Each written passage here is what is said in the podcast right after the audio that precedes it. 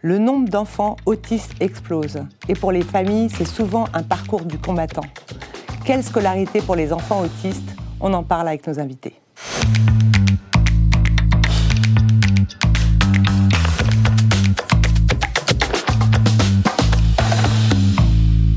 Julie Tuile, vous êtes orthophoniste spécialisée de la méthode ABA. Bonjour. Bonjour. Eva Battaglia, vous êtes parent d'un enfant autiste, Esther, 4 ans. Bonjour. Bonjour. Alexandre Wimestors, vous êtes euh, parent d'un enfant autiste également qui s'appelle James et qui a 7 ans. Bonjour. Bonjour.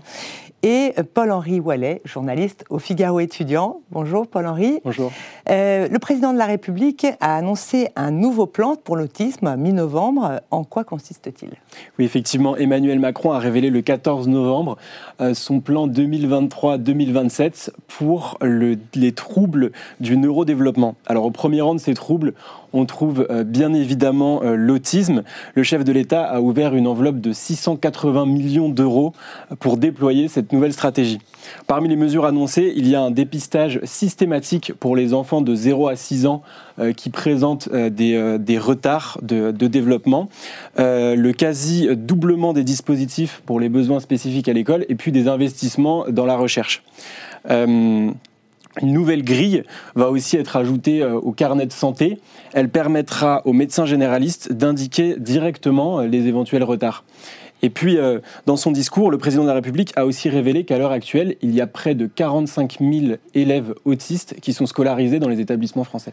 Justement, euh, comment s'organise leur scolarité aujourd'hui? Eh bien, plusieurs options sont possibles.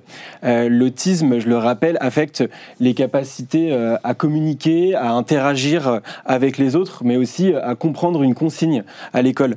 Et ces troubles peuvent être très sévères chez certaines personnes, mais beaucoup plus légères chez d'autres. Donc, à l'heure actuelle, quatre parcours de scolarité sont proposés en fonction euh, donc des, capacités des jeunes. La première, c'est l'intégration dans une classe normale. Les élèves suivent une, euh, scolarité euh, classique et à côté, ils peuvent être suivis par euh, une orthophoniste, euh, une AESH euh, et euh, des psychologues. Euh, il existe aussi des dispositifs d'autorégulation. Ce sont des, des, euh, euh, parcours euh, où l'élève va avoir un programme adapté avec des horaires aménagés, mais il reste dans une classe avec, avec ses camarades. Et puis le jeune peut aussi être intégré dans une, dans une classe spécifique. C'est ce qu'on appelle les UEMA. Il suit alors une scolarité avec d'autres élèves qui ont des, des troubles du neurodéveloppement, mais il reste dans un établissement scolaire normal. Et la dernière solution, c'est l'Institut médico-éducatif, l'IME. Et euh, donc là, l'élève euh, ne suit plus, n'est plus intégré dans un établissement scolaire, mais euh, il est dans, une, dans un institut spécialisé. Donc cette solution s'adresse surtout aux élèves qui ne sont pas en capacité d'être intégrés dans une classe normale. Alors à l'heure actuelle, le gouvernement et les parents d'élèves poussent pour une scolarité toujours plus inclusive. Mais pour les professeurs, cette intégration, eh elle pose parfois problème. Euh, on a, euh, nous, au Figaro, recueilli euh, plusieurs témoignages de, professeurs qui nous expliquent que le fait d'avoir un élève qui parfois a des troubles assez sévères va leur prendre énormément de temps et va les empêcher de pouvoir continuer à gérer correctement le reste de la classe. Merci Paul-Henri. Euh, euh, Eva Battaglia, vous êtes euh, maman d'un- d'une petite fille qui s'appelle Esther, qui est autiste. Euh, Est-ce que vous avez reconnu un des, euh, une scola- la scolarité de votre fille en entendant Paul-Henri Euh, Comment est scolarisée votre fille? Est-ce que vous avez eu des, des soucis? Je parlais au début de parcours du combattant. Est-ce que c'est votre cas? Alors, euh, je, je pense que j'ai eu beaucoup de chance euh, parce que ma petite fille est scolarisée dans une école publique, qui est l'école publique du quartier. Elle est en deuxième année de maternelle aujourd'hui. Elle est suivie par une association qui s'appelle BABA Autisme, qui est une association qui est conventionnée avec l'éducation nationale. Et donc, on a des intervenants de cette association qui ont la possibilité d'être AESH euh, au sein des écoles publiques. Donc, c'est le cas de l'AESH d'Esther. euh, Donc qui- l'AESH, c'est la personne qui va suivre c'est la votre personne fille. qui va l'accompagner euh, tout au long de la journée, en fait, euh, pour l'aider euh, à participer euh, aux activités de, de la classe. Euh, donc cette AESH, c'est une AESH qui est formée par cette association euh, BABA Autisme. Euh, et euh, je pense que cet apport euh, a permis à Esther quand même de s'acclimater plutôt correctement au, sein de, au sein de sa classe. L'école a été très accueillante. donc, les, les, institutrices de maternelle ont été ouvertes à pouvoir, par exemple, aménager l'espace pour que Esther ait une petite table pour faire les activités au calme, parce que au sein d'un groupe avec le brouhaha, c'est pas forcément possible. Mais quand elle peut reprendre la consigne au calme, ça, va être possible pour elle. Donc l'école a accepté qu'on puisse faire ces aménagements-là. Euh, alors, euh, à l'initiative de l'AESH, mais aussi de l'institutrice de petite section, il y a eu aussi une sensibilisation des, enfants de, sa classe parce que, euh, en fait, on n'y pense pas forcément, mais pour les enfants, c'est pas évident de comprendre qu'il y a un adulte dans la classe, mais qui s'occupe seulement d'un des enfants et on ne sait pas pourquoi. Et un enfant autiste pour un enfant de 3 ans, c'est pas forcément quelque chose de, très clair. Donc, bah, on a réfléchi à la façon dont on pouvait leur expliquer euh, ce que c'était l'autisme et pourquoi euh, Séverine, puisque Séverine c'est euh, la compagnante qui s'occupe d'Esther, elle s'occupait que d'Esther et pas des autres enfants. alors elle leur a lu une histoire et je crois que ça a permis quand même pour eux, alors je ne sais pas exactement ce qu'ils en comprennent et ce qu'ils en perçoivent, mais en tout cas de comprendre qu'il y avait une différence et qu'il y avait un besoin d'accompagnement. Et ce qui était aussi très chouette, c'est qu'elle les a un peu formés aussi à aider Esther à faire certaines choses parce que euh, bah, c'est vrai que euh, par exemple, elle a besoin pour, euh, pour pouvoir répondre qu'on se mette face à elle, qu'on parle lentement, euh, qu'on répète les choses, qu'on la félicite quand elle a répondu à une consigne. Et la ESH a formé les enfants à faire ça. alors, ils sont petits, ça a plus ou moins bien fonctionné. Et puis, Esther est plus ou moins coopérative aussi. Mais je trouve que ça, ça a été quand même l'élément d'une prise de conscience pour les enfants et puis pour les, les parents aussi. Enfin, nous, on a eu l'occasion de discuter avec les autres parents qui nous ont dit ben, c'est vrai que nous, quand on était à l'école, euh, il n'y en avait pas des enfants handicapés dans nos classes. Euh, c'est, Ça, c'est quelque chose qui, qui se développe. Euh, Donc, j'ai conscience de dresser un tableau un peu idyllique et euh, je, je, je, enfin, je veux bien dire que c'est pas forcément représentatif de tout ce que de ce que vivent les parents et euh, on vit aussi au quotidien des choses qui sont euh, qui sont compliquées mais moi je dois dire que on a eu plutôt de la chance parce que on a une AESH qui est capable aussi de parler de l'autisme je pense que ça sécurise beaucoup les instituteurs de se dire bah, j'ai quelqu'un dans la classe qui va être capable de gérer des situations difficiles parce qu'il peut y avoir effectivement alors alors ma fille n'a pas un autisme très sévère, mais il peut y avoir quand même des moments où elle est débordée par ses émotions et son AESH sait faire face à ces moments-là. Et du coup, je crois que ça, ça, crée quelque chose qui est plutôt positif euh, dans, dans le sens où... On voit que euh, quand même la situation et ce qu'on appelle l'inclusion hein, des, enfants handicapés s'est beaucoup améliorée euh, depuis la loi 2015. Comment on peut définir euh, l'autisme, euh, euh, Julie Tuile? Parce que c'est vrai qu'on a tous les images, peut-être de films avec Rainman, oui, comme ça. comment on peut définir D'abord, on sait que c'est n'est pas c'est pas une maladie psychiatrique. Il y a des origines génétiques. Hein. on a beaucoup évolué sur, ce, sur, sur ces symptômes. Est-ce qu'on est peut nous définir? L'autisme fait partie des troubles du neurodéveloppement.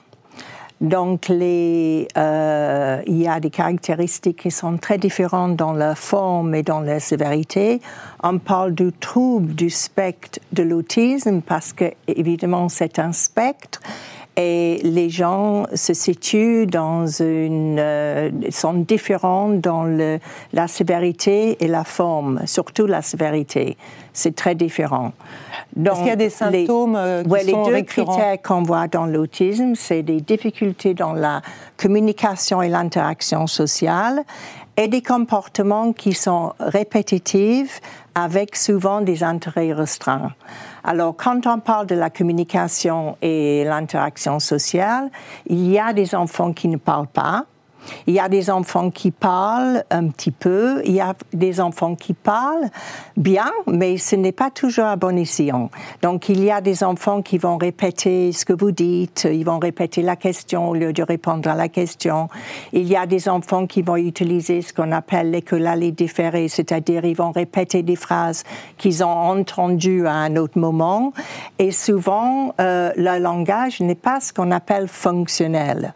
Maintenant, si l'enfant n'a pas, on en parlera peut-être tout à l'heure, mais si l'enfant n'a pas un système de communication, c'est notre rôle de leur donner un, système, un autre système, euh, afin de pouvoir Souvent, c'est aussi des gestes un peu euh, répétitifs, comme de se cogner la tête ou de se balancer, des balancements un peu. C'est ça, ils vont peut-être regarder les feuilles bouger sur l'arbre avec le vent, ils vont prendre les mains devant les yeux et faire des choses comme ça.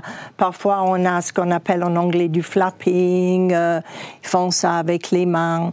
Euh, il y en a qui chantent euh, ou qui font du hum, qui vont hmm, des, des bruits comme ça.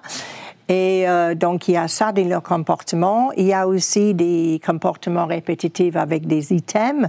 Ils vont ouvrir et fermer les tiroirs, ils vont éteindre et allumer les lumières. Euh, parfois, ils sont fascinés par les ascenseurs. ils vont prendre un petit objet euh, comme ça et faire ce genre de choses avec à répétition. Et euh, aussi, euh, en parlant des comportements, c'est des enfants qui ont ben, parfois du mal à adapter au changement. Donc, il faut toujours... Euh, les rituels, finalement. Les rituels. Ils sont beaucoup dans leurs rituels. Donc, il faut... Euh, ça dépend. Hein, il y a des différentes sévérités, mais euh, il y en a qu'il ne faut pas qu'on change du chemin. Si on change de chemin, ça peut... Provoquer des crises. emmener une crise. Et aussi, il y a un, un autre aspect qui est au sujet, au sujet de la, du sujet sensoriel. Les enfants qui ont du mal, il y a la hypersensibilité et la hyposensibilité à certains bruits, à certains euh, goûts, à certaines textures.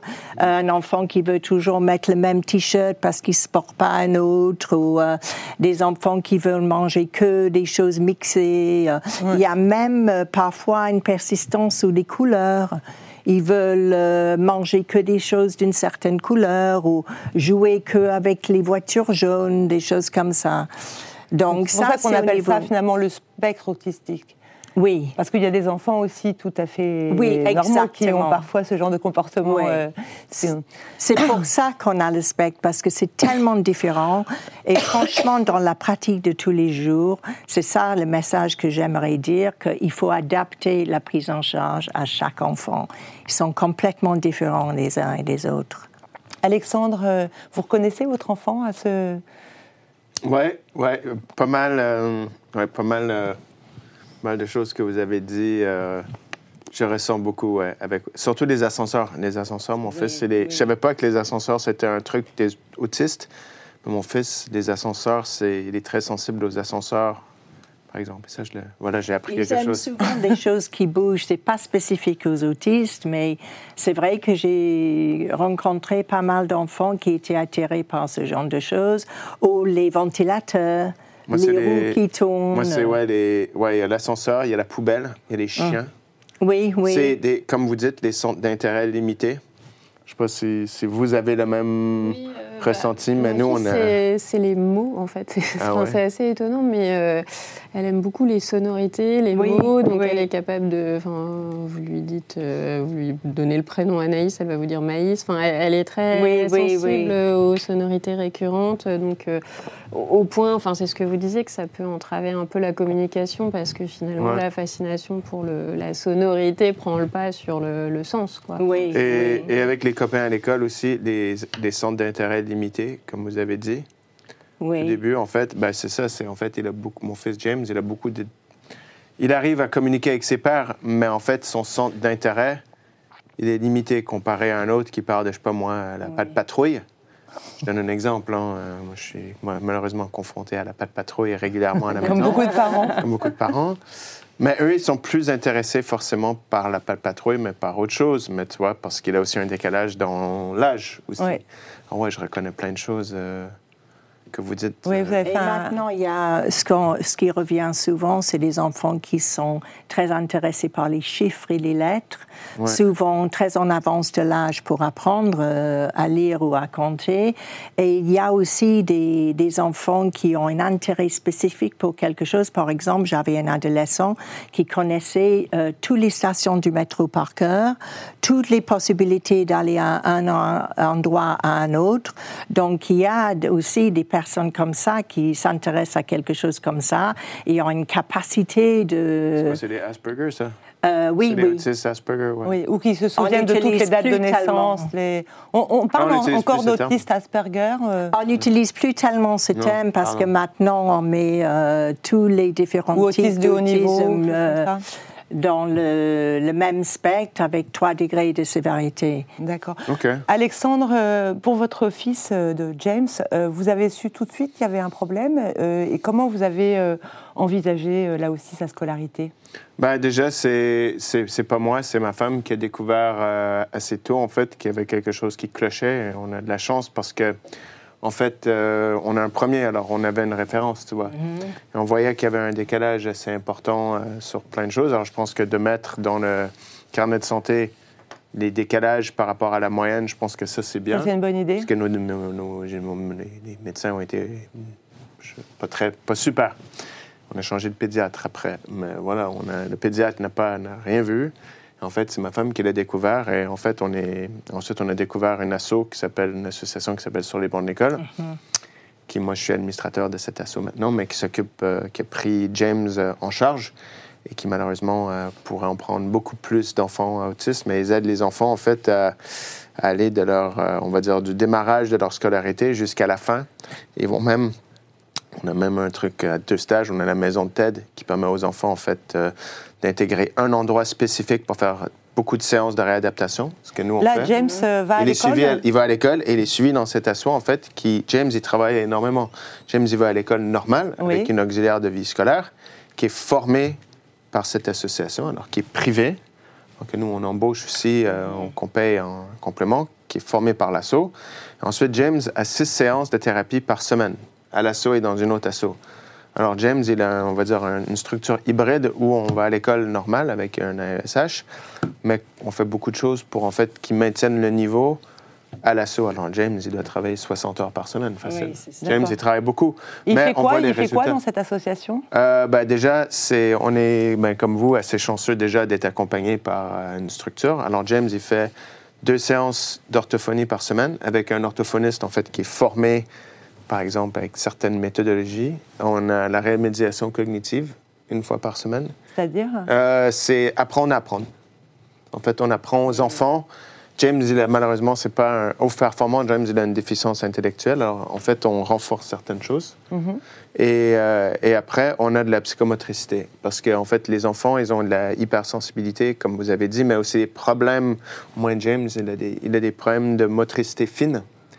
Et euh, par exemple, pour écrire, c'est compliqué pour lui. Alors en fait, on renforce tout ça en parallèle de l'école. Alors on va dire, James, on est vraiment sur, euh, on va dire, on a de la chance un peu comme vous. On a beaucoup galéré pour l'avoir, mais on l'a eu. Alors je pense que nous, on n'est pas forcément des bons exemples de parents. Ouais, je pense que c'est très important de le dire. En fait. Oui, mais c'est bien parce que vous donnez aussi des, des, solutions et de voir aussi que, que euh, ça, ça, a changé aussi, qu'il y a mm. aujourd'hui beaucoup euh, d'associations ça, qui se ça, sont ça, a beaucoup, ça a beaucoup changé au niveau privé. Oui, et, parce qu'on a les moyens. Et on a les moyens. Ma femme et moi, on travaille tous les deux comme des chiens. On gagne mm. bien nos vies. Pour... Et on fait beaucoup de sacrifices. Non, on sort ça vous coûte combien en fait Moi, ça me coûte 2000 euros tous les mois de ma poche pour payer ces parties de ces séances. Une partie, c'est couvert par la Sécu. Moi, je paye 2000 euros mes mois. On paye 2000 euros tous les mois pour qu'une déjà pour, euh, pour payer pour une AESH privée. Pour les séances, certaines ne sont pas couvertes mm. par l'assurance maladie. Et en plus, il y a une nounou qui doit quand même l'amener à des rendez-vous. Mm. Alors nous, on est... Et en plus, on a pris une nounou, on va dire, euh, plutôt très haut de gamme. Merci, Soda, si tu nous écoutes. Euh, qui est super, euh, qu'on paye un peu plus cher que les autres. Alors, en tout, c'est un billet de 2000 qu'on lâche. Et personne, nous, on a de la chance, on, est, on a des bons jobs avec ma femme. C'est 2000 euros tous les mois. Toi, c'est pareil. Et vous, vous payez combien l'association? Bah, Nous, c'est pareil. Enfin, c'est le même chiffre. C'est exactement les mêmes contraintes, en fait. C'est-à-dire que euh, si on. Enfin, soit on décide d'arrêter de travailler parce que, en fait, les enfants autistes, ils sont très rarement scolarisés à plein temps. Et donc, euh, bah, il faut bien gérer, euh, effectivement, les, le les, les, intervalles, les rendez-vous. Les... Donc, soit il y a un des parents, souvent la mère, qui arrête de travailler. soit, effectivement, on choisit de continuer à travailler Euh, et, moi, je pense que quand on peut le faire, euh, c'est très important aussi pour l'équilibre psychique, parce que ça veut dire qu'il y a aussi un espace où il y a quelque chose d'autre qui existe. Et je pense que quand on est parent d'enfants autistes, c'est très important. Euh, mais ça veut dire qu'il faut être capable de financer effectivement la nounou.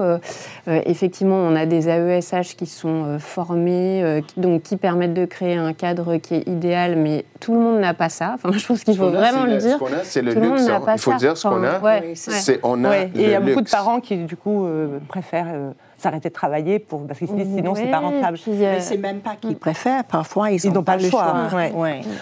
On va, parler d'autre chose, euh, d'un phénomène qui attire beaucoup de parents dont les enfants sont autistes, c'est le régime alimentaire, avec, sans gluten, sans lait, sans sucre.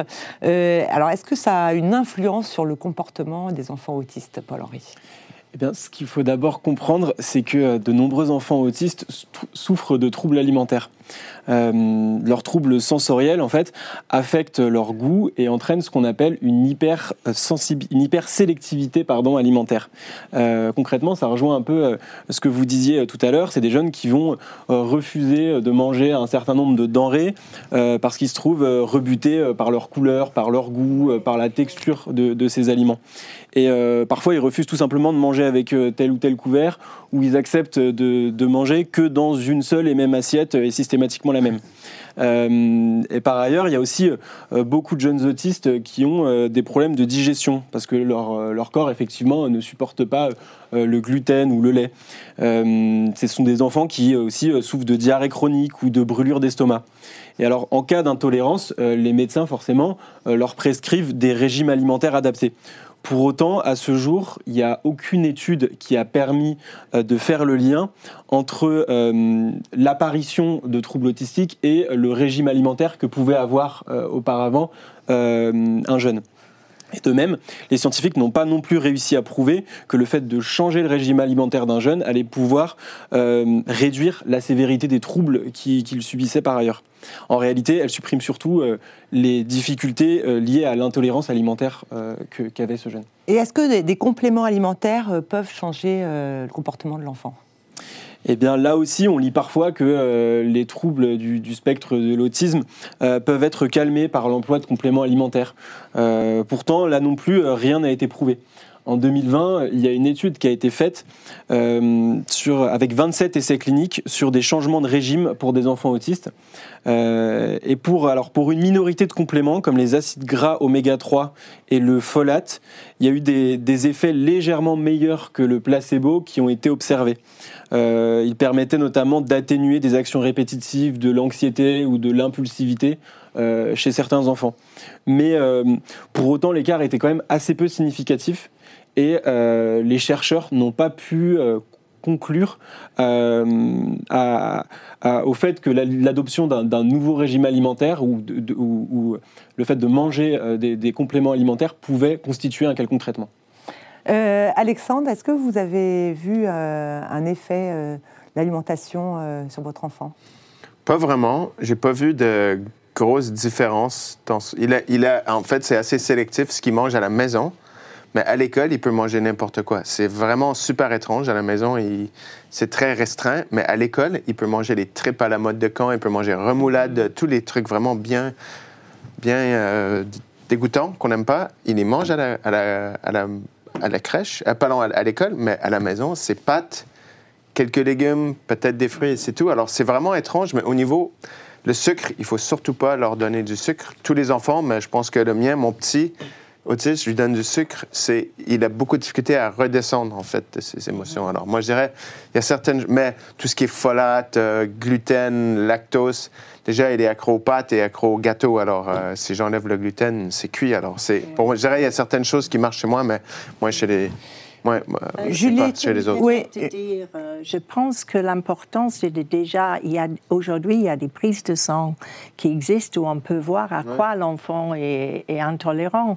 Parce qu'au début, quand j'ai commencé il y a 25 ans de travailler avec euh, les personnes autistes, on parlait beaucoup de gluten, régime sans gluten, régime sans lactose. Et aujourd'hui, on se dit, mais comment on sait qu'ils sont intolérants au gluten ou intolérants au lactose? Peut-être il y a d'autres choses Mais encore une fois, j'ose pas trop parler de ça parce que c'est pas du tout validé euh, par la science. Par la science. Vous, vous avez une méthode qui s'appelle la méthode ABBA. Est-ce que vous pouvez nous en parler? Voilà. Alors la, méthode ABBA, c'est pourquoi ça s'appelle ABBA? Parce que c'est Applied Behavior Analysis en anglais, donc en français, analyse appliquée du comportement. Et c'est une approche qui a été développée dans les États-Unis euh, vers les années 60 et pratiquée depuis très longtemps. Moi, j'ai commencé à le pratiquer en France il y a, au début, euh, il y a 25 ans, au début de euh, mon aventure avec les, les enfants autistes. Et maintenant, c'est beaucoup pratiqué en France. C'est une approche comportementale donc, on travaille, c'est-à-dire l'idée de l'ABA, c'est de développer les habiletés fonctionnelles comme la communication, comme d'autres choses euh, chez l'enfant et de réduire les troubles du comportement. Donc, on utilise des outils et des euh, stratégies d'enseignement spécifiques pour encourager les enfants à apprendre et pour surtout euh, les faire comprendre leur environnement. On utilise par exemple la structuration, la structuration des endroits dans la pièce à l'école, à la maison, les emplois du temps visuels avec les images pour leur faire comprendre la routine. Surtout, on met en place pour ceux qui ne parlent pas des, des systèmes de communication. Et aussi, on enseigne beaucoup d'autres habiletés fonctionnelles dans tous les domaines, comme le jeu, le loisir, le social, euh, le scolaire, l'autonomie, l'autonomie personnelle comme s'habiller, se déshabiller, euh, apprendre la propriété, se brosser les dents, des choses comme ça. Et l'autonomie domestique, comme mettre la table, vider le lave-vaisselle, ranger euh, les affaires dans le tiroir.